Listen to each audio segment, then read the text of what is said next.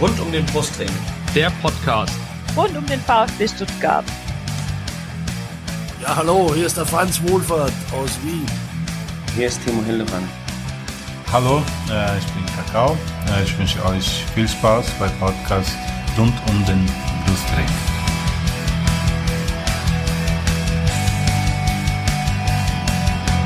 Herzlich willkommen zum Podcast rund um den Brustring. Mein Name ist Lennart. Und mein Name ist Yannick. Und dies ist Folge 99 des Podcasts. Thema ist heute, zwei Tage vor Weihnachten, natürlich das 0 zu 1 des VfB beim VfB Wolfsburg. Jetzt am vergangenen Sonntagabend und wir haben uns natürlich auch heute wieder Gäste eingeladen. Das sind diesmal zwei VfB-Fans. Zum einen der Lenny und äh, ich, ich habe schon vorhin mit ihm gesprochen, er heißt in echt Lennart, aber aus äh, Gründen der Verständlichkeit für euch äh, und ich glaube, du möchtest auch selber über Lenny genannt werden. Nennen wir Lenny, bei Twitter ist er zu finden unter lenny-kravitz. Hallo Lenny. Hi, schön dabei zu sein, danke.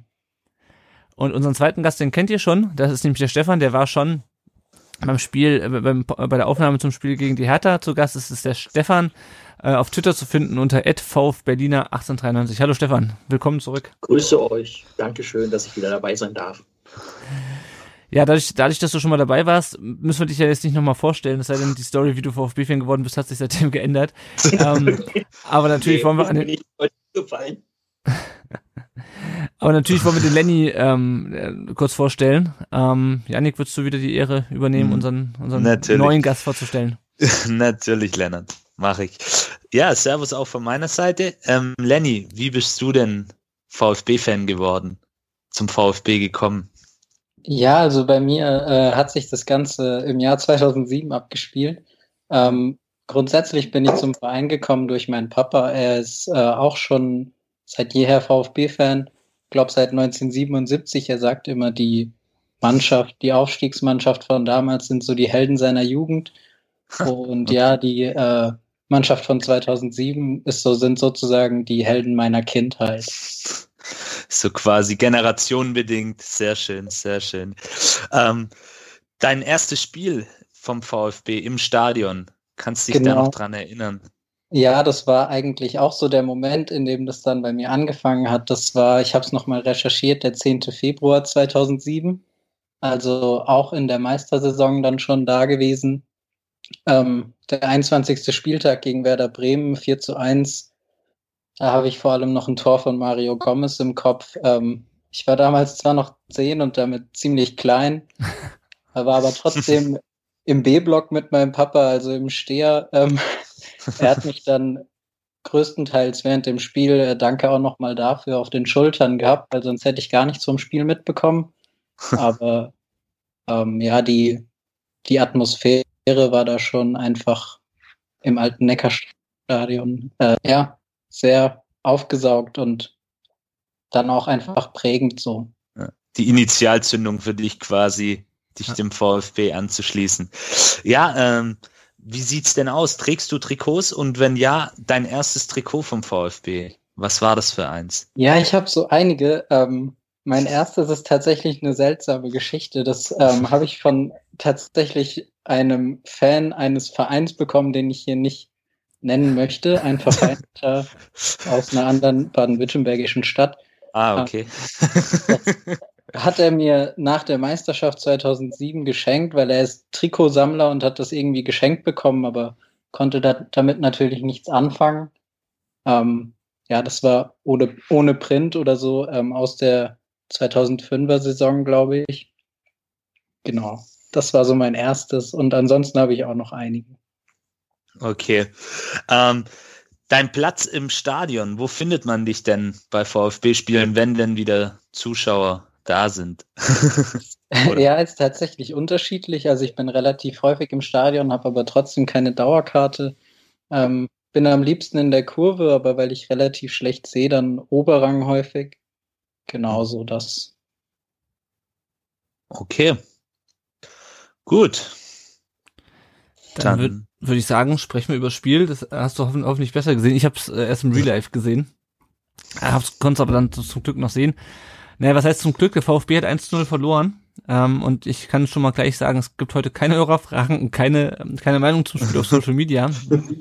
Es ist, okay. Ihr seid alle schon im, im Weihnachtsurlaub. Ähm, deswegen blicken wir mal ganz kurz auf die Aufstellung. Es gab vier Wechsel. Äh, Stenzel hat hinten äh, statt Mafropanus in der in der Dreierkette gespielt. Ich hab's, wie gesagt, ich habe vom Spiel nicht mitbekommen, ähm, ob da irgendwas gesagt wurde, dass Mafropanus irgendwie noch angeschlagen war oder ob das eine taktische Geschichte war. Ich weiß nicht, ob ihr da mehr zu sagen könnt. Mhm. Wurde irgendwas vorher noch kommuniziert? Ich schätze, das war ich, oh, oh Gott, weiß ich nicht mehr.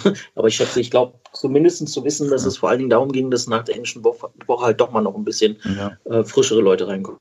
Ja. Ich glaube auch Belastungssteuerung war so das Thema. Ja, ich habe da tatsächlich auch noch einen Punkt im Kopf, den der Sky-Kommentator genannt hatte. Ähm, er meinte, er hätte wohl mit äh, Rino gesprochen am Tag vorm Spiel und er hätte da angedeutet, dass es vielleicht auch eine Variante mit Viererkette hm. sein könnte. Okay. Also dass es so vielleicht deshalb für die Flexibilität einfach Stenzel sein sollte. Ja, okay.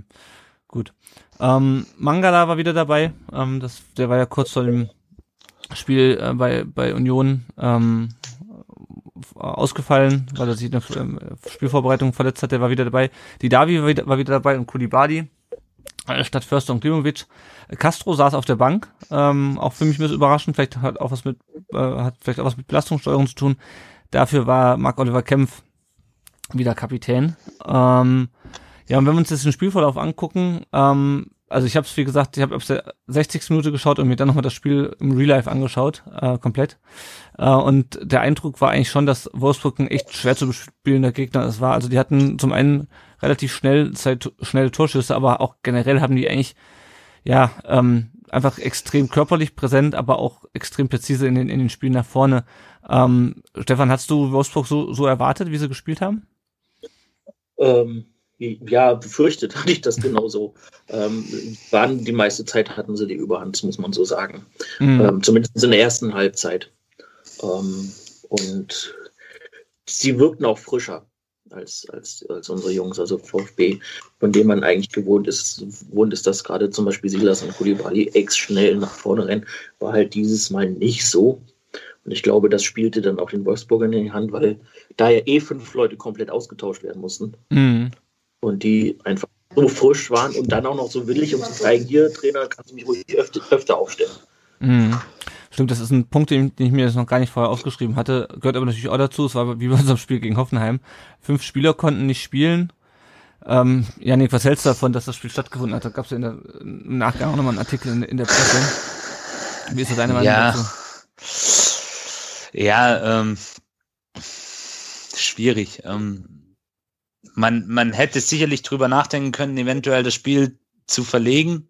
Gerade aus Wolfsburger Sicht sicherlich. Äh, ja, andererseits, ich, ich wenn, wenn man bedenkt, an, an diesem Wochenende fand ja auch dieses, ähm, oder jetzt am Wochenende fand ja auch dieses Spiel ähm, mit Würzburg statt, die ja mhm. noch weniger Spieler zur Verfügung hatten und die, die mussten auch antreten. Ist, ne?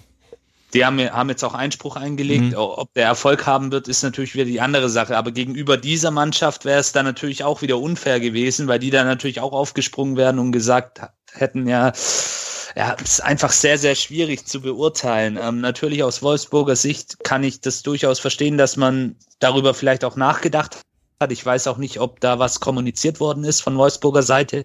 Ähm, ich habe tatsächlich von diesen Fällen auch erst wie die allermeisten erfahren, ähm, kurz vorm Spiel, als mhm. es bei Twitter dann auch gepostet wurde. Aber generell muss man da einfach vielleicht mal drüber nachdenken, wie man in solchen Fällen verfährt, wenn dann wirklich ähm, fünf Spieler auf einmal ausfallen oder auch noch mehr, wie jetzt das bei Würzburg der Fall war, ob man da dann vielleicht eine Spielverlegung auch in Betracht ziehen kann. Aber mhm. ist schwierig, schwierig, das jetzt so aus der Ferne auch zu beurteilen. Aber weil man muss ja dazu sagen, bei Wolfsburg ist es natürlich auch so, die haben einen sehr breit aufgestellten Kader. Ähm, da ist trotzdem auch noch eine Menge Qualität auf dem Platz ja. gewesen. Mhm. Aber ja, trotzdem natürlich eine, eine schwierige Situation. Aber da nehme ich jetzt auch mal die DFL in die Pflicht, da für die Zukunft jetzt auch, weil ich denke, das wird nicht der letzte Fall sein, ähm, da einfach eine gute Regelung zu finden. Aber da muss man es auch wirklich durchziehen. Ja, ja, also weil ich, wann ist es ja nicht nur irgendwie ein Spieler, der mal, der ausfällt und der ja auch irgendwie durch eine andere Verletzung ausfallen könnte, weil es sind ja schon fünf Spieler Und je nachdem, mhm. wen es halt trifft, kann es halt irgendwie Wekost und ähm, den Pongracic oder wie der heißt und der, der, der Castells sein oder es sind halt die Spieler, die die scheinbar auffangen können, weil so wie sie gespielt haben, hatte ich jetzt nicht das Gefühl, dass die ersatzgeschwächt sind, aber naja. Ähm, wir steigen mal in die, die, erste große Szene ein des Spiels. Das war Riedle Baku gegen Gonzales in der neunten Minute. Gonzales läuft mit dem Ball in den Strafraum. Baku kommt von, äh, wenn man draufschaut, äh, auf der Kamera von rechts, also von links eigentlich. Äh, und ja, er checkt ihn weg. Ähm, aus einer anderen Perspektive sah es ein bisschen so aus, als wird ähm, als wird Gonzales sozusagen so ein bisschen mitnehmen, aber ich habe es mir jetzt ein paar Mal angeschaut, im Grunde läuft er in ihn rein, ohne eine Chance, den Ball zu kriegen. Und Gonzales fällt. Es gab keine Elfmeter für den VfB. Ähm, ja, Lenny, was kannst du es nachvollziehen, dass da keine Elfmeter gab? Es gab ja doch durchaus Diskussionen auch auf Twitter von Leuten, die gesagt haben, naja, kann, muss man nicht. Wie siehst du es? Ja, ähm, also ich glaube im Spielmodus sowieso habe ich das kein bisschen eingesehen, aber jetzt selbst ähm, so mit bisschen Abstand und auch Colinas Erben, glaube ich, haben das ja so eingeordnet, dass es ein klarer Rempler ist und hier der Schiri eigentlich klar auf elf Meter entscheiden muss. Und ich glaube, sie haben dann auch in einem weiteren Statement relativ klar noch geschrieben, dass selbst der VAR hier eigentlich eine viel zu hohe Schwelle angewandt mhm. hat, ähm, dass Günther Perl eigentlich schon hätte eingreifen müssen. ähm, aber ja, man ist es ja von, von Perl, glaube ich, auch gewohnt, dass er relativ selten eingreift, was in dem Fall für uns sehr, sehr großes Pech war, weil ja, das ist letztendlich meiner Meinung nach ein Fehler von beiden. Ähm, wurde so leider entschieden. Sehr, sehr großes Pech für uns, glaube ich, an der Stelle, weil so ein 1-0 hätte schon ja, einen ganz anderen Spielverlauf dann letztendlich zur Folge haben können. Ja. Ja, das glaube ich auch. Ich glaube vor allem auch, dass ein 1-0 vielleicht sogar das Spiel hätte entscheiden können, so, so, so eng wie das, wie das auch war. Ähm, ja, und das mit der, ähm, dass äh, diese Einstiegsschwelle, das, ich habe den Artikel von Colinas Erben auch gelesen. Es ist halt, also man kann sich dann halt so ein bisschen so zurechtlegen, wie man gerne hätte, wenn man sagt, ja, also äh, für eine glasklare Fehlentscheidung muss es so, so und so sein. Und dann am Ende ist es dann halt doch nicht so klar, dass man sich das VR einschalten kann. Jetzt hat ja Sven Mistintat ähm, nutzt Michael Fröhlich dem Schiedsrichter, Chef, ich weiß gar nicht, was er für eine Funktion hat beim DFB, ähm, wollte sich nochmal bei dem melden und wollte es nochmal ansprechen ähm, findest du es richtig, Stefan, dass Sven Mislintat da nochmal nachhakt? Also das war ja, in der Vergangenheit auch. auch schon so. Ja, weil ähm, es ist ja diese, diese Saison nicht die erste klare Fehlentscheidung, über die man diskutieren muss bei uns. Da finde ich das von Mislintat sehr gut. Vor allen Dingen auch, auch nochmal auf dieses Foul zu kommen es war ein klares V. Das war halt wirklich nicht einfach nur ein bisschen anrempeln. Mhm. Vor allem war es in einer Situation, wo äh, Gonzales einfach nur noch Castells vor sich hatte, weil die anderen Spiel Verteidiger da nicht mehr hätten eingreifen können. Und damit war es das klare ähm, Verhindern einer Chance, einer klaren Chance. Und ähm, das wird vor dem Strafraum immer gepfiffen, beim kleinsten bisschen. Auch in diesem Fall haben wir das ja in dem Spiel haben wir das immer ein paar Mal gesehen, dass irgendwelche angeblichen äh, Verhinderung von Chancen gepfiffen worden. Und genau da, wo es so wichtig ist, weil es halt ein Tor wäre, es wäre ein Tor geworden, bin ja. ich 100% sicher, dann muss man das pfeifen. Und ich habe irgendwo sogar gelesen, auch so ein ähm, VAR-Watch oder so, mhm, die sind sogar, ja. die, die, die sind zum Beispiel der Meinung, dass es sogar noch rot hätte geben müssen. Mhm, ja. So weit würde ich jetzt nicht gehen, aber ein Elfmeter, hundertprozentiger. Ja, und das auch nicht, ich habe mich mit ein paar Leuten unterhalten, die halt keine Stuttgart-Fans sind, äh, die auch der Meinung sind. Ja, ja. ja, es ist halt so ärgerlich und ich habe es auch beim Spiel, also ich habe es zwar nicht gesehen, aber habe mir dann das GIF angeschaut. Ich habe halt so ein bisschen äh, die Befürchtung mittlerweile, dass Gonzales viele Sachen nicht mehr gepfiffen kriegt, so ein bisschen wie es bei Gomez früher war. Gomez hat ja am Ende kriegt der, ja. hat am Ende gar nichts mehr gepfiffen gekriegt, weil die immer davon ausgegangen sind, dass halt irgendwie was rausholen will. Ja, ja. hast du hast du auch die Befürchtung, dass äh, Gonzales so ein bisschen, weil der hat ja natürlich schon viele Elfmeter bekommen und auch, also das heißt viele, aber einige ähm, und auch äh, entsprechend verwandelt. Ähm, hast du das Gefühl, der hat so ein bisschen so einen so einen Ruf weg, weil er hat sich auch viel beschwert in diesem Spiel. Ja, sicherlich, aber ähm, die Situation, um nochmal auf die Situation zurückzukommen, die geht ganz klar gegen den Mann. Das ist für mich ein, ja. ein klarer Elfmeter und ähm, natürlich ähm, du hast es gerade mit Gomez genannt, das Beispiel. Es gibt schon so Kandidaten oder auch ein Arjen Robben früher bei den Bayern war ja auch so einer, der sich da hat mal gern fallen lassen und hat dadurch den einen oder anderen Elver auch raus, ähm, sich rausgeholt und rausgeschunden auch so ein bisschen. Ähm, Ja, die Befürchtung habe ich so ein bisschen, aber ähm, vielmehr habe ich die Befürchtung, dass es allgemein gegen den VfB geht, da wir ja auch schon den einen oder anderen Elfer diese Saison zugesprochen bekommen haben. Mhm. Ähm, und ja, aber im Allgemeinen muss man sagen, also die Szene ist für mich nicht strittig, die ist ein klarer Elfmeter. Also da, wenn man den nicht pfeift, dann braucht man auch gar nichts mehr pfeifen. Dann können mhm. wir es auch ganz lassen. Dann weil das ist ein klarer Bodycheck gegen den Mann. Ähm, da ist gar kein Ball im Spiel und ich bin wirklich jemand, der auch gerne Premier League guckt, ähm, wo es auch mal härter zur Sache geht, aber sowas wird auch in der Premier League gepfiffen. Also rote Karte, ähm, da bin ich auch beim Stefan, brauchen wir, glaube ich, nicht drüber reden oder allgemeine Karte, aber ein Elver definitiv. Und das hat dann auch nichts damit zu tun, ob es Gonzales ist oder mhm. Arjen Robben oder sonst irgendjemand. Das mhm. muss einfach gepfiffen werden, Punkt aus Ende. Ja. Meine Meinung dazu. Ja. Ja, ich würde auch gerne kurz mhm. was zu Misslintat sagen, äh, zu der eigentlichen Ursprungsfrage. Ich finde das gut, dass er sich da jetzt mit dem Schiedsrichterchef auseinandersetzt, weil ähm, ich glaube, dass so ein so eine Kommunikation zwischen den Schiedsrichtern des DFB und Vereins äh, funktionieren tatsächlich mal gut ist. Also Schiedsrichter und Vereine in der Kommunikation mit zusammen und vor allem, wenn das halt dann der Sportdirektor ist, der sich auch mit dem Chef zusammensitzt. Ich glaube, dass man auch nicht nur auf das bisher passierte ähm, da was machen kann, sondern einfach allgemein zu gucken, wo können Vereine und Schiedsrichter mal zusammenkommen, weil die Kluft mhm. natürlich meiner Meinung nach immer weiter wird. Ja. Inzwischen äh, gibt es ja gar kein Spiel mehr, wo nicht brutalst über Schiedsrichter geschimpft wird. Mhm. Zu Recht, manchmal aber auch zu Unrecht. Und da, da müssen meiner Meinung nach Schiedsrichter und äh, Vereine auch wieder aufeinander zukommen. Ich glaube, dass Missland hat da einen guten Weg jetzt gemacht hat damit. Ja, nee, das ist ein guter Punkt, das stimmt. Gut, dann ähm, gehen wir mal weiter im Spiel. Es gab da eine große Chance von Gerhard nach einer Vorlage von Weghaus, wo Kobel äh, gut gerettet hat. Ich fand, Kobel hat sowieso ein ziemlich gutes Spiel gemacht. Ähm, aufs Tor kommen wir noch, aber ähm, auch da habe ich die Schuld nicht unbedingt ähm, bei ihm gesehen. Dann gab es diesen hervorragenden Steilpass von Didavi auf äh, Wamangituka, der dann halt den äh, Schuss äh, knapp am Langpfosten vorbeigesetzt hat in der 24. Ähm, Stefan, wie fandst du denn, dass Didavi wieder gespielt hat? Hat mich überrascht. Ähm, ich hätte nicht gedacht, dass er wieder spielt. Ich bin bei Didavi einfach hin und her gerissen. Ähm, er, man merkt schon, dass er für die Mannschaft wichtig ist, wenn er da ist.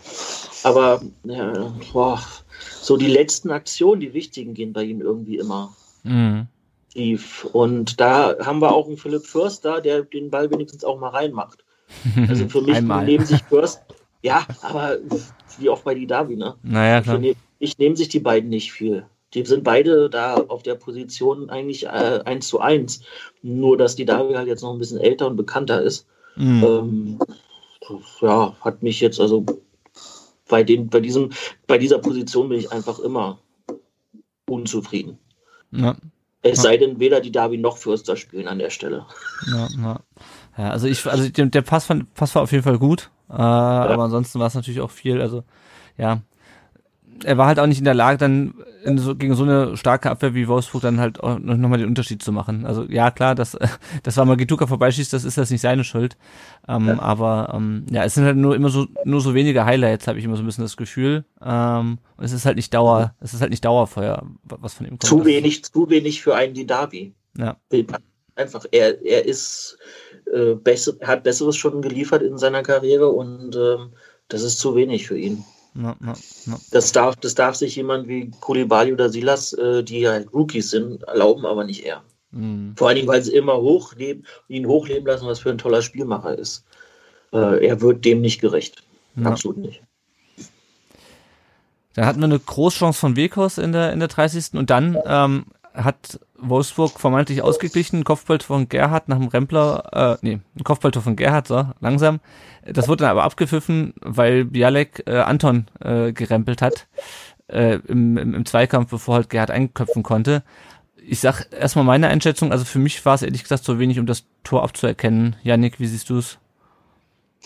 Ja, für mich war es auch zu wenig. Also für mich ist das eigentlich ein klares Tor. Klar, es gibt da diesen Luftzweikampf, aber das ist nichts Wildes. Ähm, Anton schreit dann halt ziemlich laut und ja, aber das ist für mich ähm, keine Szene, wo man jetzt das Tor aberkann, aberkennen muss. Also für mich klares, klares Tor für hm. Wolfsburg. Hm, hm. Gibt es noch, noch andere Meinungen? Äh, Lenny, wie siehst du es? Ähm, Also ich muss sagen, ich glaube, Anton macht das einerseits sehr clever, auch wenn ich das Wort in dem Zusammenhang immer hasse eigentlich. ähm, er antizipiert, glaube ich, relativ gut, dass die Flanke extrem gefährlich ist und da nicht hinkommt. Ähm, lässt sich dann schon relativ leicht fallen. Also Kontakt war sicher da, aber mhm. ganz sicher nicht so viel, dass man das Tor auf jeden Fall aberkennen muss. Ähm, und ja, genau, der Schiri geht dann darauf ein. Vielleicht könnte man auch sagen, so ein bisschen Konzessionsentscheidung, weil er die Sache mit dem Elfmeter oder so noch im Kopf hatte. Ja, also muss man sicherlich nicht aberkennen. Hm, ja. Ähm, ja, und insgesamt hat man in der ersten Halbzeit, haben wir auch schon drüber gesprochen, das Gefühl, dass Wolfsburg schon dominant war, aber der VfB war jetzt irgendwie nicht unsicher. Also ich hatte generell so, ich habe es auch nochmal im Blog geschrieben und auf Twitter, ähm, es war ja keine von beiden Mannschaften, also war ja schon auf Augenhöhe, würde ich sagen. Und keine von beiden Mannschaften hat sich jetzt irgendwelche Leichtsinnsfehler erlaubt, wie der VfB beispielsweise mit, beim 2-0 von Union. Siehst du es auch so, Stefan? Dass wir auf Augenhöhe waren mit Wolfsburg? Ja, schon. Ähm, wenn dieses blöde Billardtor nicht gewesen wäre, dann wäre das noch nur rausgegangen und das mhm. wäre das gerechtere, das gerechtere ähm, Ergebnis gewesen. Also man kann davon ausgehen, ja, natürlich war Wolfsburg äh, öfter in Tornähe mit ihren diversen Schüssen, aber die Verteidigung hat echt gut standgehalten und auf der anderen Seite äh, eben genauso. Und ich meine, gerade die letzten 20 Minuten hat ja Wolfsburg auch eigentlich nur noch hinten drin gestanden. Hm. Da ging ja noch, ging ja alles nur noch aufs Wolfsburg-Tor und die ähm, miese Chanceverwertung hat halt dann den Ausgleich verhindert. Ja. Ja, nichts ist ja nicht, dass man 0-0 verdient. Achso, schon. Ja. Äh, ja, also allgemein wäre ein Unentschieden verdient gewesen. Ja. Ähm, und wir hatten ja dann auch die Chance in Form von Gonzales, der dann eben kläglich vergibt, die riesige Chance zum Ausgleich, zum Tor für den VfB. Ja, aber wenn man den Spielverlauf anguckt, ähm, wäre es sicherlich ein typisches Unentschieden-Spiel gewesen, mhm. meiner Meinung nach. Ja, ja. genau. Ja, dann kommen wir doch gerade mal zum 1-0. Ähm, es gibt einen, ähm, es gibt einen Freistoß, den Prekalo tritt nach vor ähm, Foul von Anton. Ähm, der Ball trifft zuerst Mangala und dann äh, Wamagituka und äh, erwischt dann halt Gregor Kobel auf dem falschen Fuß. Lenny, siehst du da eine Schuld irgendwie bei, bei Gregor Kobel? Es wird ja häufiger mal irgendwie diskutiert bei Toren, die wir kassieren, ob da nicht Kobel vielleicht doch was hätte machen können. Wie siehst du es bei dem Tor?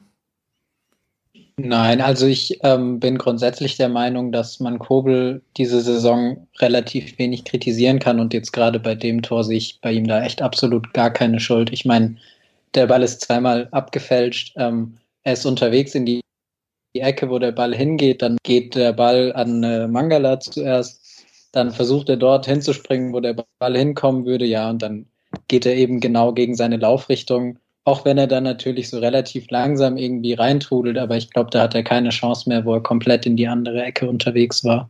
Ja, ja also sehe ich, sehe ich ähnlich. Ähm, es gab noch, ich habe mich noch ein bisschen drüber gewundert, ähm, das Foul, das dafür, dafür gelb gab, äh, fand ich ehrlich gesagt ein bisschen, bisschen überzogen ähm, von Anton. Ähm, ja, gut, ist im Endeffekt egal, weil den Freistoß gab es so oder so. Ähm, ich fand es ich fand's ein bisschen überzogen. Äh, das war in der 49. Minute, ja? Äh, fand ich auch überzogen, vor allem, wenn man überhaupt die ganze ähm, Kartenstatistik ähm, dieses Spiels anschaut. Also bis in die 80. Minute hat Wolfsburg ja gar keine Karte gekriegt, obwohl die meiner Meinung nach auch durchaus ein paar Mal ja, ja. Äh, Geld kriegen müssen. Ja, ja. ja, also vielleicht können wir an dieser Stelle auch mal allgemein über den über den äh, Bart Stübner reden. Ich meine, das ist jetzt sein viertes Spiel in der Bundesliga gewesen. Der ist mit uns gemeinsam sozusagen in die Bundesliga aufgestiegen. Und ich fand, der war halt komplett überfordert mit dem Spiel, mit der, mit der Bewertung von Zweikämpfen und nicht nur denen in Tornähe, sondern generell. Puh, also ja. ja. man muss irgendwie als Schiedsrichter auch mal aufsteigen und sich neuen Herausforderungen stellen. Ähm, aber ich habe das Gefühl, der ist, ich weiß nicht, ich weiß nicht, wie die anderen Spiele liefen. Vielleicht war das auch ein besonders schweres Spiel, wobei ich das Gefühl eigentlich nicht hatte. Aber ich finde den ehrlich gesagt noch, noch nicht Bundesliga tauglich. Gibt's da? Und meiner Meinung nach, mhm. also richtig, und vor allen Dingen, hat er ja nur die Chance, dann eben doch mal den VAR zu nutzen, wenn er sich eben unsicher ist. Äh, aber einerseits hat er das alles noch nicht im Griff und ist noch nicht so weit und andererseits versucht er sich halt jetzt halt den starken Muften zu machen, indem er sagt, na, ich weiß alles und ich bin die Entscheidung und also wenn ich so ein junger Schiedsrichter in der Bundesliga wäre, dann würde ich den VAR nutzen, so gut ich kann. Hm.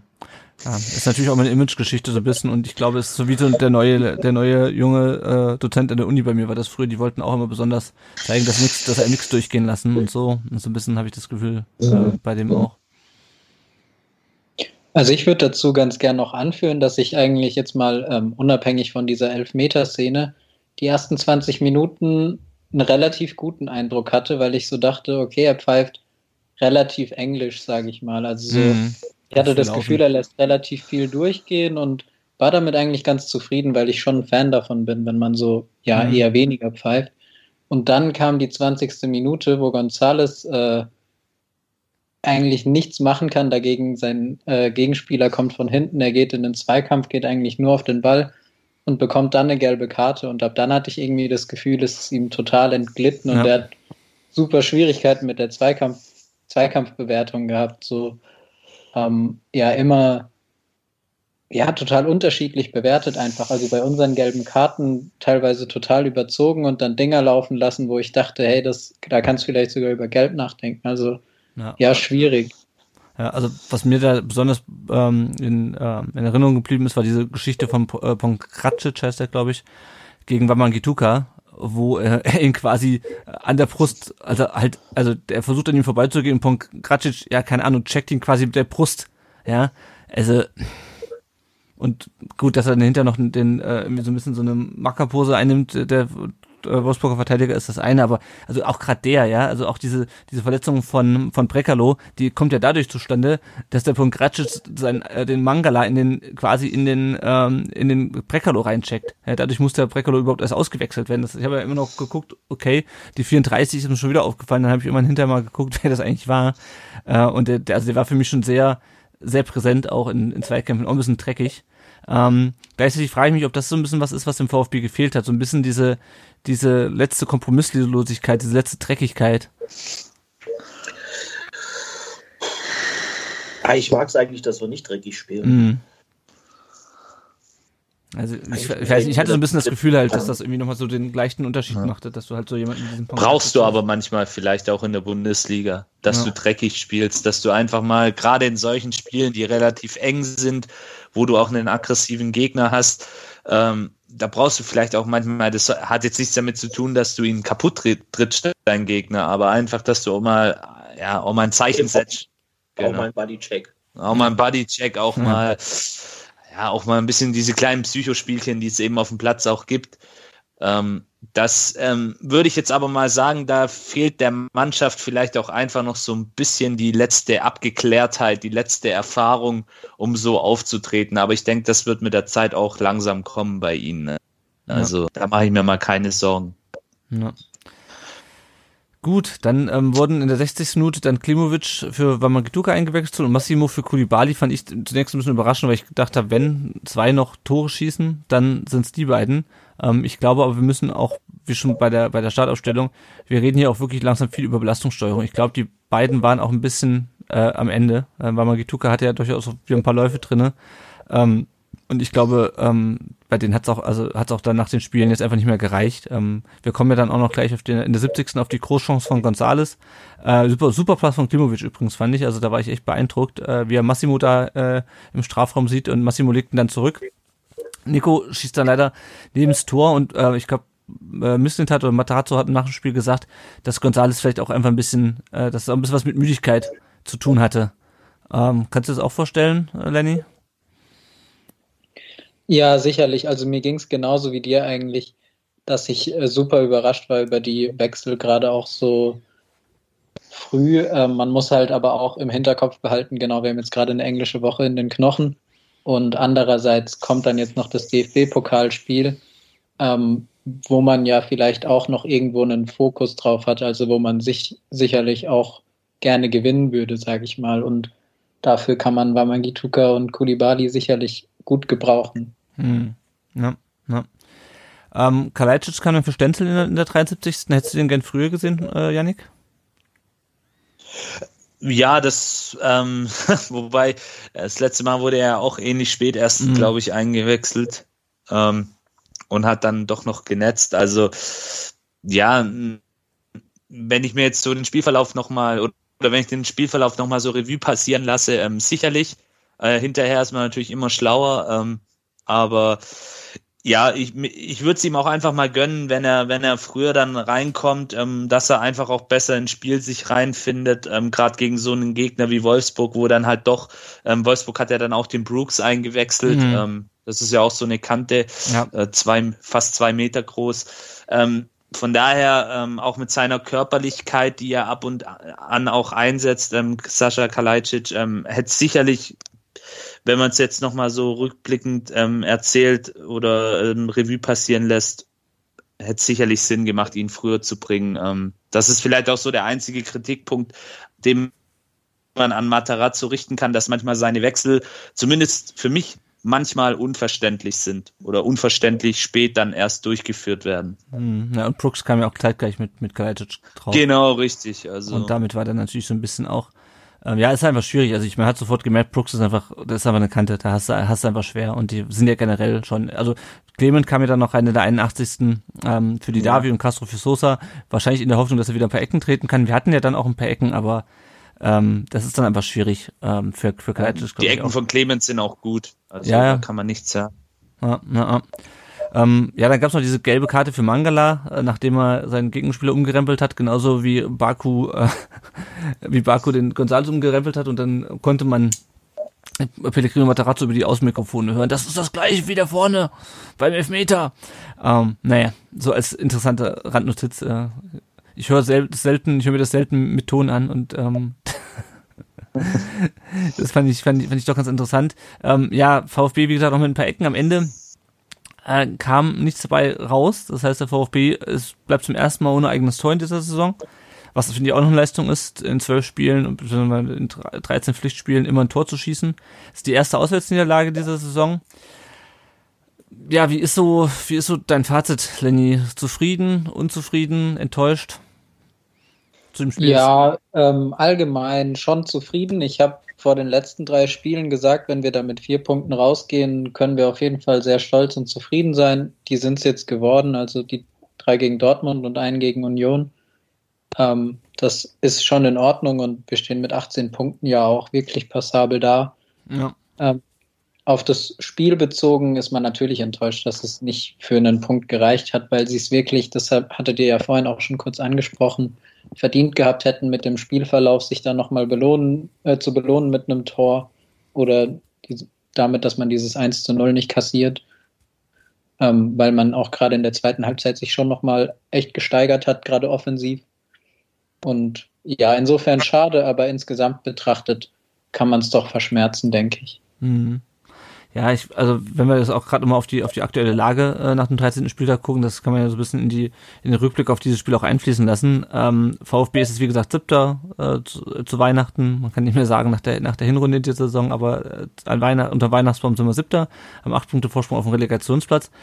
Ähm, Stefan, siehst du so ein bisschen die, die Gefahr, dass ähm, der VfB jetzt in so eine kleine ähm, ich will es nicht Negativspirale nennen, aber in so eine kleine Sinnkrise oder so ein so ein, ja, keine Ahnung, so einen kleinen Negativlauf kommen würde, wenn wir jetzt beispielsweise morgen gegen Freiburg, die jetzt auch äh, die letzten drei Spiele wieder gewonnen haben, Pokal nicht weiterkommen, dann spielen wir am 2. Januar gegen Leipzig, ähm, was alles andere als ein leichter Gegner ist.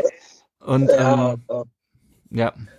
Ich würde schwer, aber ich traue dieser jungen Mannschaft, auch wenn sie so jung ist, äh, inzwischen mehr zu, als ich es noch am Anfang der Saison gemacht hätte. Du hast gerade gesagt, ja, wir, haben Weihnachten und sind auf dem Platz 7. Ich kann mich an keine Hinrunde mehr erinnern, wo wir zu Weihnachten so weit oben standen. Mhm. Ähm, und das für so eine junge, frische Mannschaft, ich finde das großartig. Und ähm, ich habe auch festgestellt, dass gerade Materazzo anscheinend ein verdammt guter Motivator ist. Weil das hatten, wir dachten auch nach dem ersten Spiel Freiburg, dass wir jetzt direkt in die Abwärtsspirale kommen, weil wir es verloren haben, gleich das erste Spiel. Mhm. Und dann ging dieser Lauf los. Ähm, ich glaube nicht, dass wir da Freiburg, DFB-Pokal könnte natürlich einen Knacks machen. Du kannst aber auch sagen, ja, werden auch wahrscheinlich viele ausgewechselt sein. Und Leipzig ist, schau dir an, was wir gegen Bayern, Dortmund und äh, gerissen haben. Ja? Also auch Leipzig gut, aber auch Leipzig äh, können wir, wenn wir so spielen wie gegen Bayern und Dortmund, gut im Griff haben. Wenn wir dann verlieren, ähm, mag sein, aber es geht ja auch darum, ob man ein gutes Spiel gespielt hat gegen so eine Mannschaft. Und ähm, ich denke da an Misslintat und Materazzo. Ich glaube, dass sie das schon gut hinkriegen, dass wir da keine Negativspirale bei den Jungs sehen. Hm. Ja. Die, fangen, die fangen sich schnell. Ja, ja. Ja, also wie gesagt, ich glaube es ehrlich gesagt auch nicht. Ähm, eben weil sie halt auch nach, nach der Bayern-Niederlage beispielsweise zurückgekommen sind oder jetzt, ähm, äh, ja, also einfach, die sind, glaube ich, auch relativ resistent. Äh, ist halt die Frage, ob noch irgendwann mal in dieser Saison irgendwann nochmal ein Einbruch oder äh, irgendwie ein, ein größerer Rückschlag kommt. Ich kann es mir aktuell nicht so richtig vorstellen. Ähm, ja, genau, wir spielen jetzt noch gegen Freiburg im Pokal, wie gesagt, dann Leipzig, Augsburg, Gladbach und Bielefeld und dann ist die Hinrunde rum. Bielefeld dann wieder ein Spiel unter der Woche und äh, Ende Januar geht's dann mit der Rückrunde weiter. Kommen wir mal zum Pokalspiel äh, am morgigen Mittwochabend. Da wird Fabian Pretlo äh, im Tor stehen, wie Pellegrino Matarazzo heute auf der Pressekonferenz äh, bekannt gegeben hat. Yannick, wie findest du dieses, das Konzept eines Pokalkeepers? äh, ja, durchaus ähm, verständlich, auch aufgrund des aktuellen Spielrhythmuses. Ähm, Freiburg ist ja genau das Gleiche. Die lassen mhm. auch ihren äh, Ersatzkeeper spielen. Benjamin Ophoff, auch, auch noch bekannt, hat ja, ja, auch mal bei uns gespielt.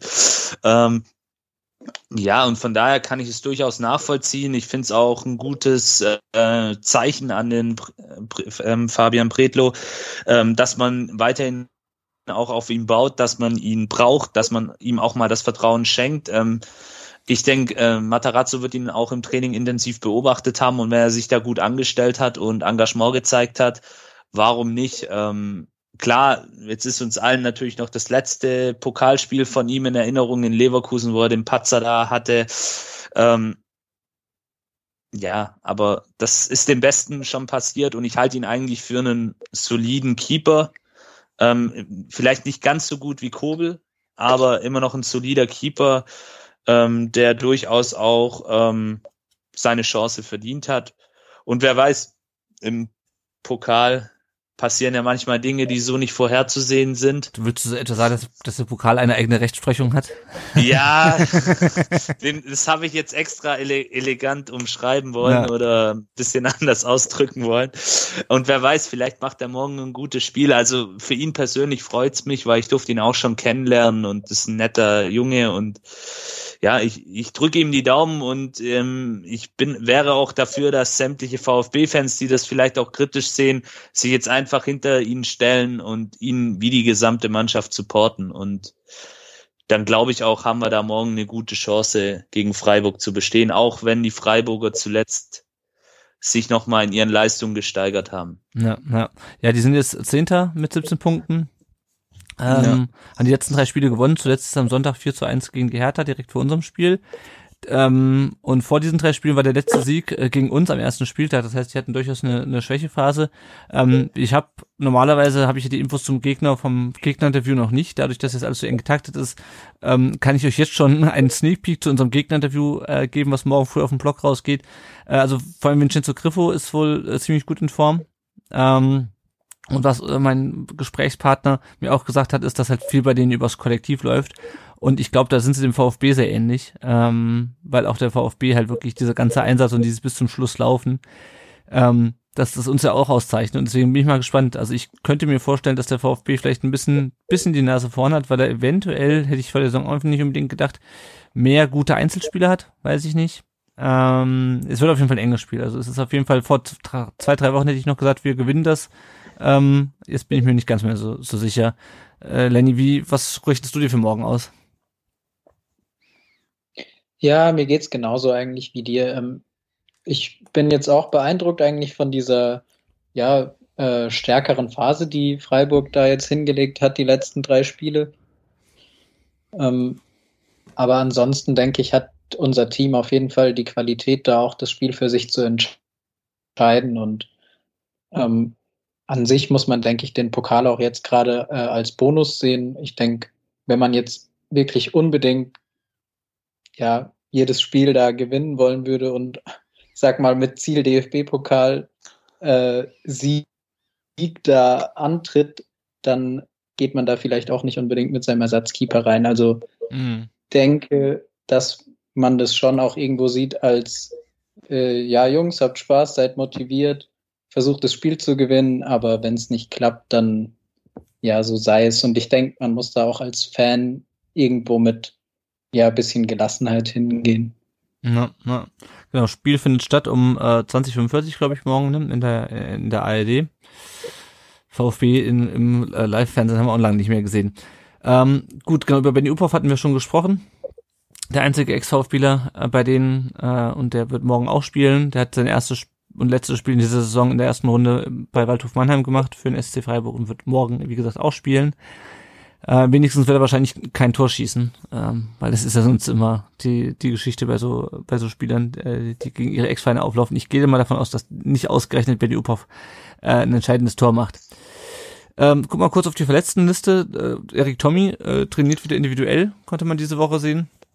Äh, Al Gadoui fehlt immer noch wegen Schambeinreizung und ich glaube, ansonsten sind jetzt abgesehen mal von Bartstube und Ilton, die nicht berücksichtigt werden, ähm, wurden, äh, sind eigentlich alle wieder fit, was ja eigentlich ganz schön ist äh, und dann vielleicht auch ähm, auch in der nächsten Zeit und ähm, gerade wenn jetzt der der Januar kommt und äh, Corona vielleicht noch schlimmer wird, ähm, dann äh, hilft uns dieser breite Kader, glaube ich, glaube ich ganz gut und weniger weniger Verletzte, also ähm, Verletzungen ist mal abgesehen von von Corona. Gut, dann würde ich sagen, dann blicken wir nochmal auf ein paar aktuelle Themen rund um den Brustring. Zunächst geht es natürlich um den Nachwuchs. Und da gibt's erfreuliche Nachrichten. Äh, U17 und U19 spielen natürlich noch nicht wieder, aber die, äh, der VfB 2 hat am Samstag vergangenen gegen Schott Mainz äh, den Tabellenletzten gespielt und mit sage und schreibe 8 zu 1 gewonnen. Also ich meine, so Ergebnis hatten wir manchmal in der Oberliga, in der Regionalliga war das ist neu. Ja, die Tore, zweimal so Grafakis, äh, Sökler, Eckloff, jeweils mit einem Tor und vier Tore von Mohamed Sanko, der bisher in dieser Saison vier Pflichtspiele bestritten hat, nämlich zwei für die U19. Äh, da hat er, glaube ich, auch schon drei äh, Tore gemacht. Äh, und jetzt zwei für die U21 und hat er vier Tore gemacht. Also unglaublich, der Junge. Äh, Schott Mainz mit Sicherheit halt auch kein, kein guter Gegner. Äh, aber trotzdem ist es krass. Ich meine, der Junge ist 17, spielt jetzt dann halt schon auch im, im Herrenbereich in der Regionalliga äh, Netz dann gleich viermal. Äh, Ahamada und Karaso haben auch gespielt, also das Karaso ist entsprechend auch wieder fit.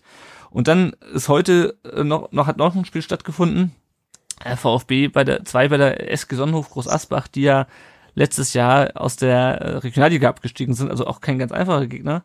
Und das hat der VfB mit 3 zu 0 gewonnen. Tore Mohamed Sanko, damit also mit fünf Treffern in drei Spielen jetzt äh, Erik Hottmann, der lange verletzt war und äh, letzte Saison ja an Groß Asbach ausgeliehen war, und Marc Stein.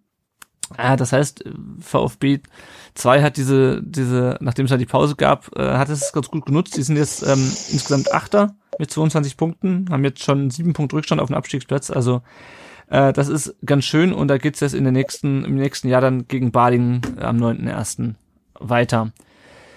Kurzer Blick auf die Leihspieler. Äh, Nikolaus Natay der hat am 13. Spieltag äh, der zweiten Liga beim 0 zu 2 gegen Kiel durchgespielt äh, am Sonntag. Sandhausen ist 16. Das heißt, die stehen auch, äh, die kämpfen auch hart gegen den Abstieg, genauso wie äh, ST Huesca, der Verein von Pablo Maffeo.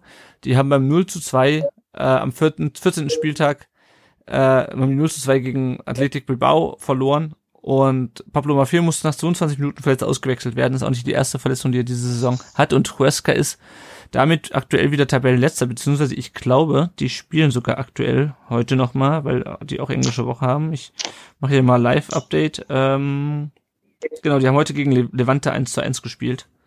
Ähm, Pablo Maffeo logischerweise nicht im, nicht im Einsatz, wenn ich das hier richtig sehe, weil er ja verletzt ist, genau. Und ähm, Huescas ist weiterhin 19. von, äh, von 20 Mannschaften nach, nach 15 Spielen. So, und jetzt kommen wir noch zum Thema, was vielleicht noch ein bisschen mehr Zeit in Anspruch nimmt.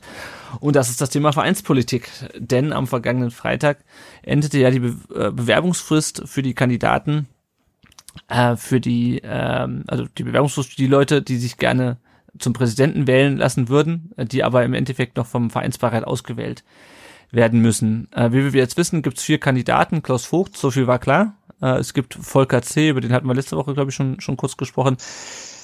Es gibt eine Dame, die äh, sich auf alle Ämter bewirbt, die es so gibt in und um Stuttgart und die meiner Meinung nach äh, nicht ganz, äh, ja, nicht ganz alles Tassen im Schrank hat. Äh, ich nenne den Namen jetzt nicht, sonst wird es justiziabel. Gut, und es gibt, auch eine, es gibt auch eine vierte Person. So. Das ist das eine und zum anderen gab es das in der letzten, es gab ja schon diesen Bildartikel, über den wir kurz gesprochen haben letzte Woche und es gab jetzt eine Hülle und Fülle von Artikeln, äh, die ähm, über einen Zwist berichten oder ein Un, äh, also ja, Probleme, die bestehen zwischen Thomas Hitzesberger und Klaus Vogt. ähm, und die natürlich auch wieder gespickt war mit Vorwürfen an Klaus Vogt, einmal von Carlos Urbina äh, in den Stuttgarter Zeitung, Stuttgarter Nachrichten, dann hat der Jens Ottmar, heißt er, glaube ich, im SWR einen Artikel geschrieben und der George Moschidis hat im Kicker ähm, auch noch was geschrieben. Und meine erste Frage ist äh, an die Runde, ähm, wer meint ihr gibt da, also diese Artikel sind offensichtlich für mich nicht recherchiert, äh, was man daran merkt, dass beispielsweise Sachen wie, äh, dass der VfB jetzt Kooperationspartner im Frauenfußball sucht, gar nicht äh, auftauchen, sondern gesagt wird, im Frauenfußball geht's nicht voran. Also für mich wirken diese Artikel sehr nach, ich schreibe Informationen auf, die mir äh, durchgesteckt wurden, hinterfrage die nicht. Äh, Lenny, du hast ja schon im Vorgespräch gesagt, du hast ja auch ein paar Gedanken gemacht. Was meinst du denn, wer da die Informationen durchsteckt an die Presse? Und mit welchem Zweck? Gut, ähm, also ich würde vielleicht die, die Artikel ein bisschen ja, differenziert betrachten, weil ich glaube, dass man da schon auch gerade Thema Kicker, George Moisidis, ähm, ja auch sagen kann, dass da sicherlich einiges ein bisschen recherchiert ist. Ähm, was so in dem Bildartikel und äh, ja, Stuttgarter Nachrichtenartikel geschrieben wurde und dann im SWR-Artikel abgeschrieben wurde, vor allem, da ah ja, kann man über vieles, glaube ich, sagen, dass es nicht sonderlich neutral und journalistisch sauber war. Wer da jetzt wirklich ähm, was durchgesteckt hat, da kann man natürlich nur drüber mutmaßen. Ich würde mal die üblichen Verdächtigen so ähm, ja hier nicht unbedingt nennen wollen, aber man kennt ja das Thema so aus der Vereinspolitik schon über die letzten fünf bis zehn Jahre eigentlich, dass es da gewisse Persönlichkeiten gibt, die so eher auf Machterhalt aus sind, sage ich mal, und dann ja dafür auch gerne mal die vierte Gewalt im Land sozusagen missbrauchen. Hm. Ja, also es, es nervt mich halt irgendwie so ein bisschen. Ich meine, ähm, dass irgendwie Ach, das ist irgendwie wieder so ein bisschen, es erinnert mich so ein bisschen an die Geschichte, als dann plötzlich aus dem Nichts dieser Artikel über ähm, Schindelmeiser kam, äh, damals nach, nach dem Aufstieg, ähm, wo man ja auch das Gefühl hatte, äh, der also Artikel, also dass halt äh, Schindelmeiser, äh, wie, keine Ahnung, problematisch sei im, im Umgang und in der Arbeit, äh, dass der Artikel auch mit einem Auftrag ähm, aus der Mercedesstraße kam, um da halt kommunikativ was vorzubereiten, was, äh, was man dann auch später umgesetzt hat, nämlich ihn, ähm, ihn zu entlassen. Und habe das Gefühl, dass sowas gerade halt schon wieder losgeht äh, im Verein. Ähm, was mich besonders nervt, ist, dass ich das Gefühl habe, dass Klaus Vogt so ein bisschen gegen Thomas Hitzelsberger ausgespielt äh, werden soll. So nach dem Motto, auf dem einen, also es läuft halt gerade sportlich äh, und dafür sorgt natürlich vor allem, sagen wir mal, ganz platt gesprochen, Thomas Hitzelsberger. Ähm, und ähm, der der natürlich auch sonst äh, große Beliebtheitswerte hat, genauso wie Klaus Vogt, nur äh, Thomas Hitzelsberger ist halt für Sportliche verantwortlich und äh, das ist dann den meisten Leuten doch wichtiger. Ähm, ich weiß nicht, Stefan, hast du auch das Gefühl, dass da so ein bisschen versucht wird, die beiden gegeneinander auszuspielen? Ja. Und äh, darum bin ich auch der Meinung, dass das aus einer Seite kommt, die doch ähm, aus diesen äh, noch altniedrig äh, Leuten kommt. Mhm. Das klingt für mich sehr danach. Also das geht hier darum, äh, den äh, für, äh, für die Dietrich-Anhänger doch eher unbeliebten neuen Präsidenten auszuspielen, damit sie dann doch wieder einen ihrer Leute installieren können.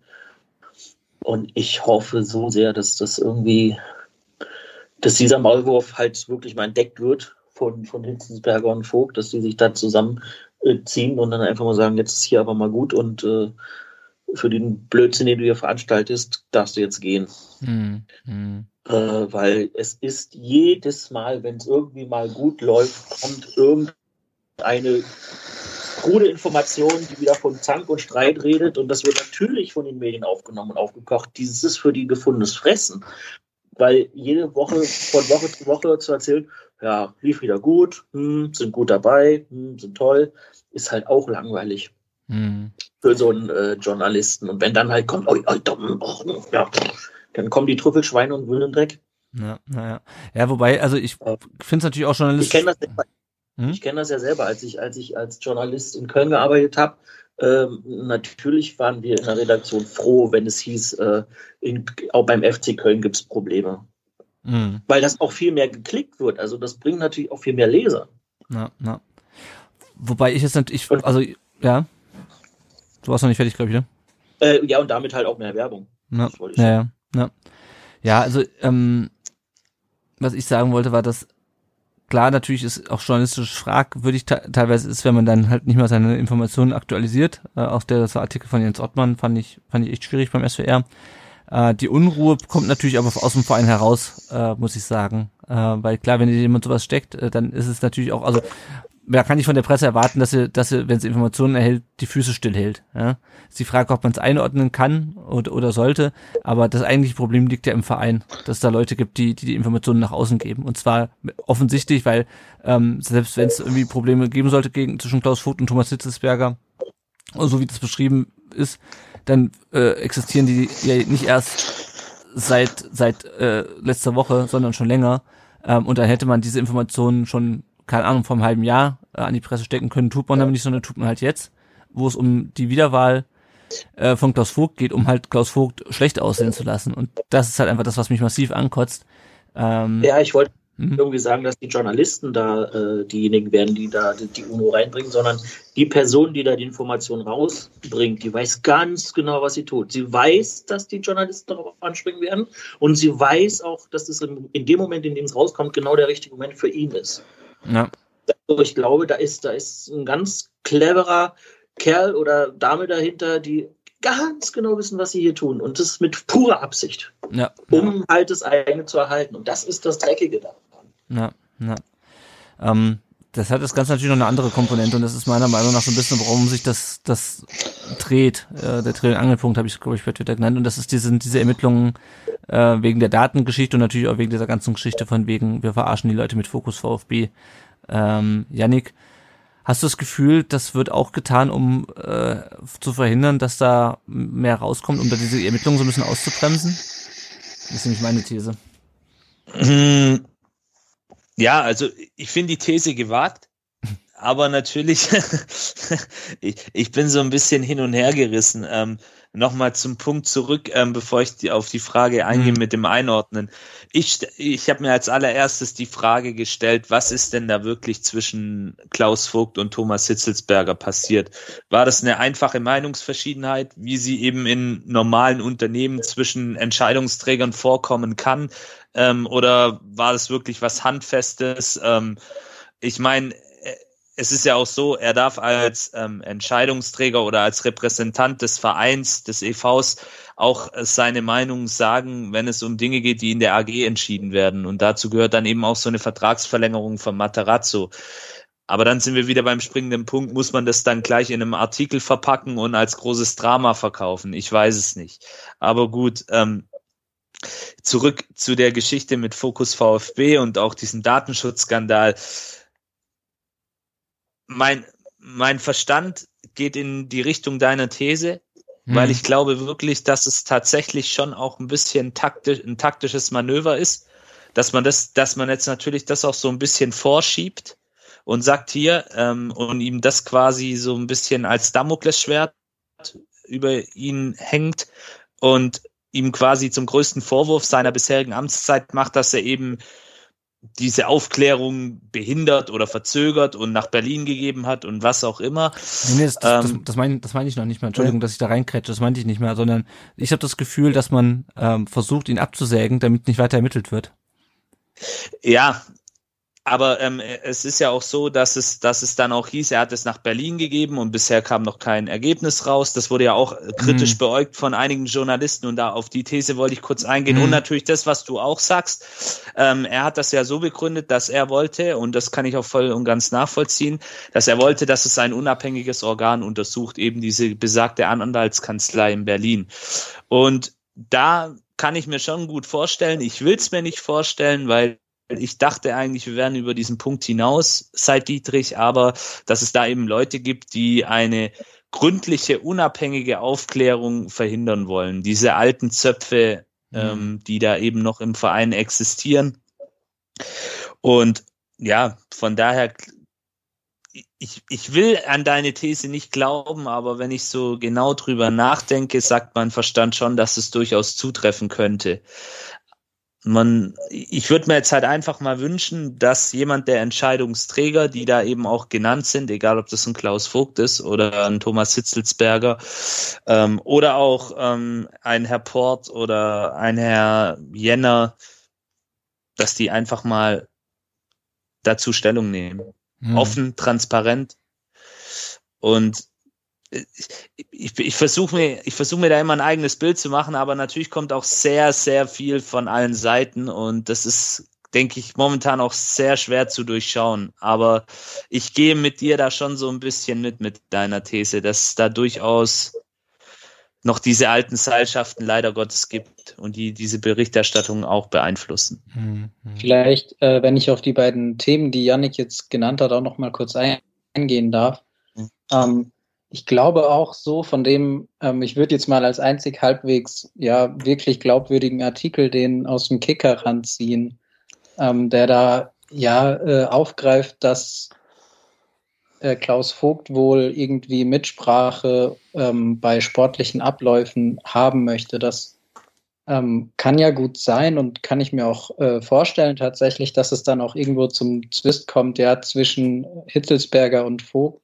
Aber ich denke, das sind ganz normale Abläufe, die da äh, in einem Verein oder allgemein in der Politik, sage ich mal, ja, einfach ablaufen. Und ähm, ich denke auch, dass da jetzt einfach teilweise eine Mücke zum Elefanten gemacht wird und genau. teilweise auch das von den äh, Journalisten jetzt äh, Richtung Bild und STN gesprochen, ähm, das ausgenutzt wird und ähm, das zu einer größeren Geschichte aufgeblasen wird, als es tatsächlich ist. Genau. Weil Meinungsverschiedenheiten bei sowas sind völlig normal.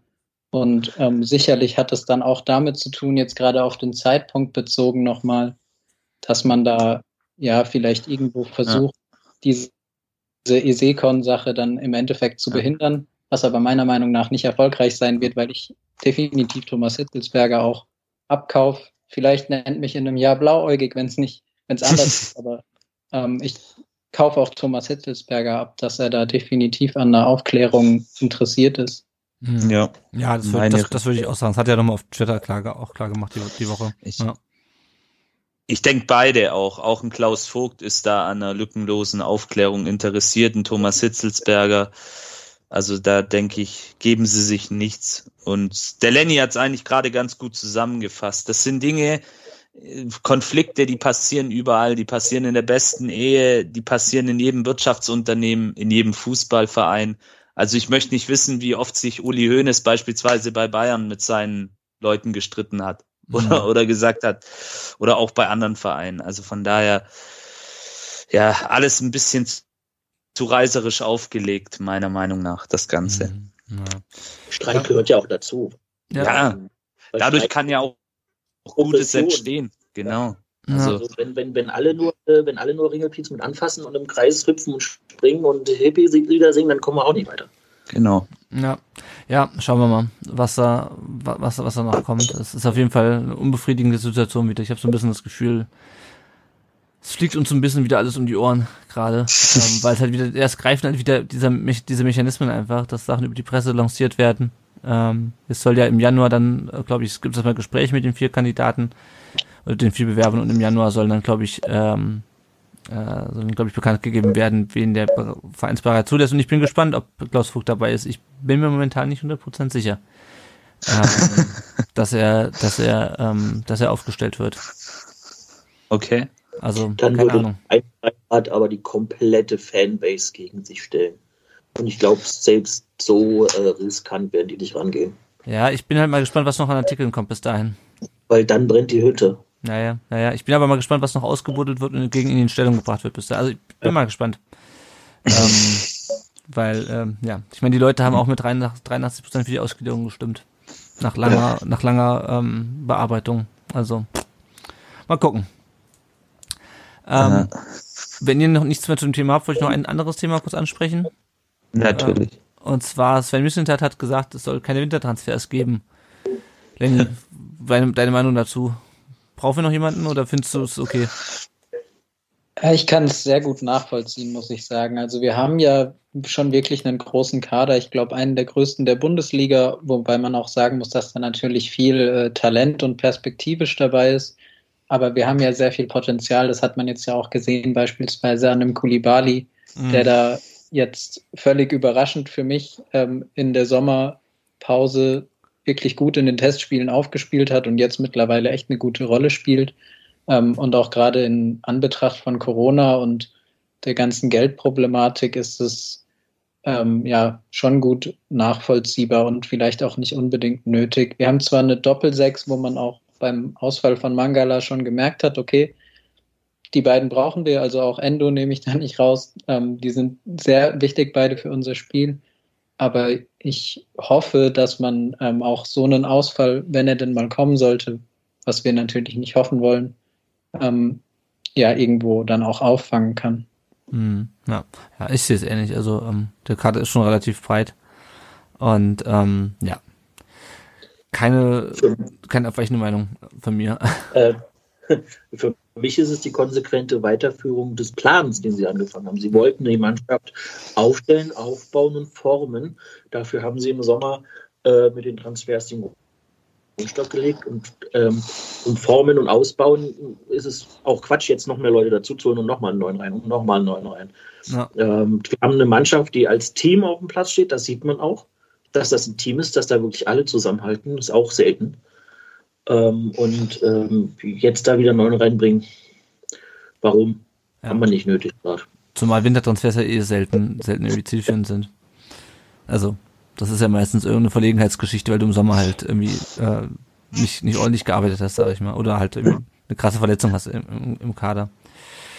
Gut, dann ähm, will ich noch in eigener Sache einen Dank aussprechen, und zwar an Philipp Köster, Chefredakteur von Elf Freunde, der hat äh, in einem Instagram-Post, auf dem, äh, auf dem Elf Freunde Instagram-Account, ähm, hat er Empfehlungen ausgesprochen für die, für die Weihnachtstage und hat dabei als Podcast zum Abonnieren unseren Podcast empfohlen. Ähm, äh, coole Sache auf jeden Fall. Äh, freut mich sehr, dass er uns da empfohlen hat. Vielen Dank an äh, Philipp Köster an, an dieser Stelle. Gut, dann blicken wir mal kurz aufs, aufs Tippspiel nach dem 13. Spieltag. Da liegt momentan der Flankengott vorne und darf sich damit Weihnachtstippspiel äh, Meister nennen. 175 Punkte.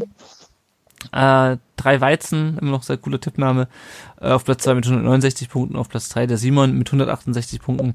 Der Yannick rutscht weiter ab, jetzt nur noch Platz sieben, immerhin wieder VfB. Also Yannick, das ist, äh, ja, ja, kann man mitleben, oder? Bist du, bist, du, bist du zufrieden mit Platz sieben? Ist drin, alles ja. gut. Ja, ja, alles gut.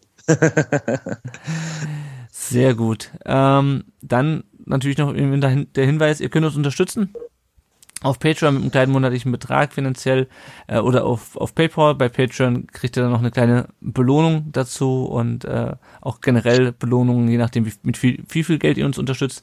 Das Geld nutzen wir natürlich, um ähm, den ganzen Laden hier am Laufen zu halten, auch, auch um, um uns mal neues Equipment äh, zu leisten, wenn es alte den Geist aufgibt.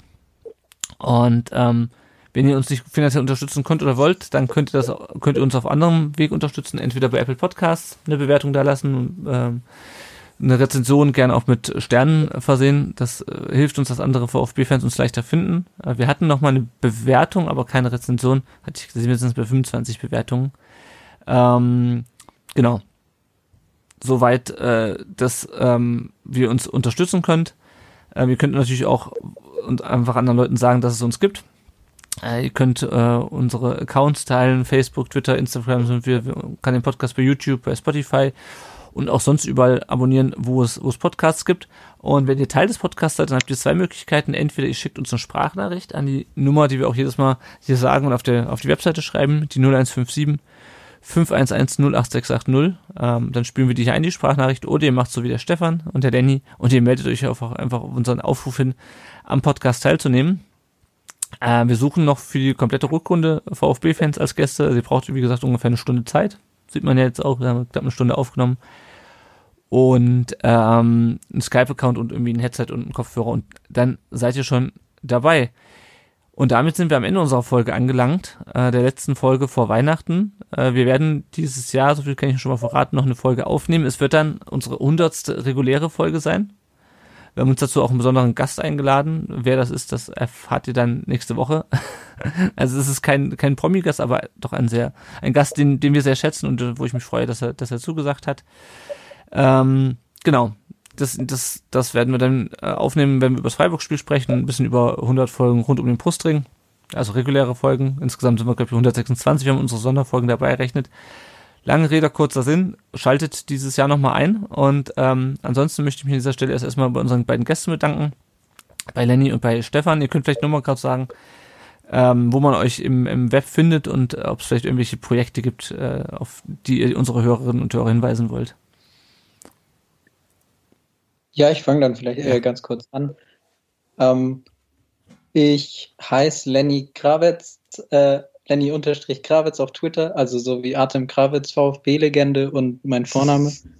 Ähm, auf jeden Fall möchte ich euch hinweisen auf die Mima-Kette und was mir immer sehr wichtig ist, ist Viva Con Agua. Also kann man unterstützen, Mima-Kette auf Twitter folgen. Genau, das wäre es von meiner Seite. Ja. Ja, und mich findet man äh, halt als VF Berliner 1893 im, bei Twitter. Und ich mache meinen Bodelticker, also Hashtag Bodelticker dürfte auch folgen. Und das wird morgen auch wieder lustig Sehr gut. Spiel. Sehr gut. Dann vielen Dank. dass Jeder, der folgt, ist ein Freund. Sehr gut. Ja, dann vielen Dank euch beiden, dass ihr, dass ihr euch die Zeit genommen habt, heute Abend äh, mit uns über VfB zu sprechen. Und ähm, ja, vielen Dank an alle Hörerinnen und Hörer zum Zuhören. Wir wünschen euch schöne Feiertage, äh, aber noch keinen guten Rutsch. An dieser Stelle von mir Tschüss und auf Wiedersehen. Ciao, Servus. Ciao, ciao. Tschüss.